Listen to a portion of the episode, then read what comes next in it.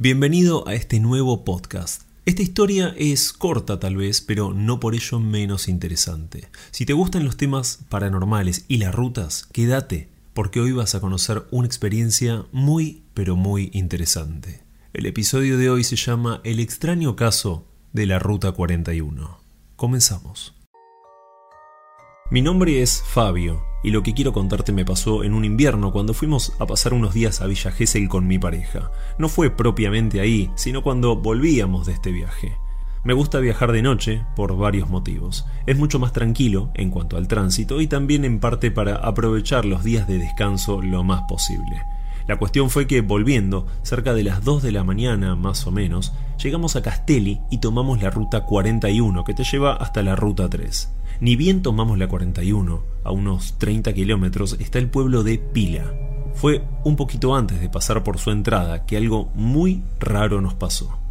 En el medio de la ruta, los dos vimos a una chica parada haciéndonos señales con una linterna. Estaba desesperada, así como lo escuchas.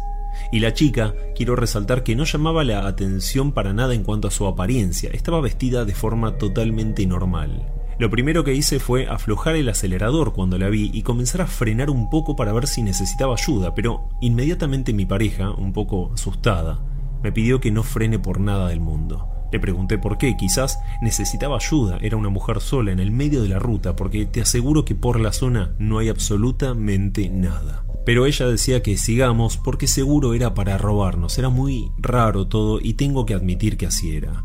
La realidad que para no discutir y en parte para no desafiar el destino, la esquivé y continuamos ruta. A los 100 metros, poco más, poco menos, fueron segundos, miré por el espejo y no la vi. Pero imaginé que era por lo oscuro de la ruta, no hay luces por esa zona. La cuestión fue que llegamos a la localidad de General Belgrano, esto queda a unos 50 kilómetros más allá de Pila, y paramos en una estación de servicio, donde mi pareja fue al baño y yo aproveché a avisarle al playero que por favor llame a la policía y dé aviso sobre esta chica que pedía ayuda en la ruta antes de pila. Fue hablando con este muchacho que cuando termino de contarle toda la situación, se ríe y luego me dice que no va a llamar a nadie. Me quedé mirándolo sorprendido y le pregunto por qué. Me cuenta que es la famosa loca de la 41. Mi respuesta fue inmediata, que con más razón si una persona fuera de sus cabales está en el medio de la ruta, no solo es un peligro para ella, sino también para todo el que circula por ahí. Pero su respuesta no fue lo que esperaba. No, no es una loca. Le dicen a loca de la 41.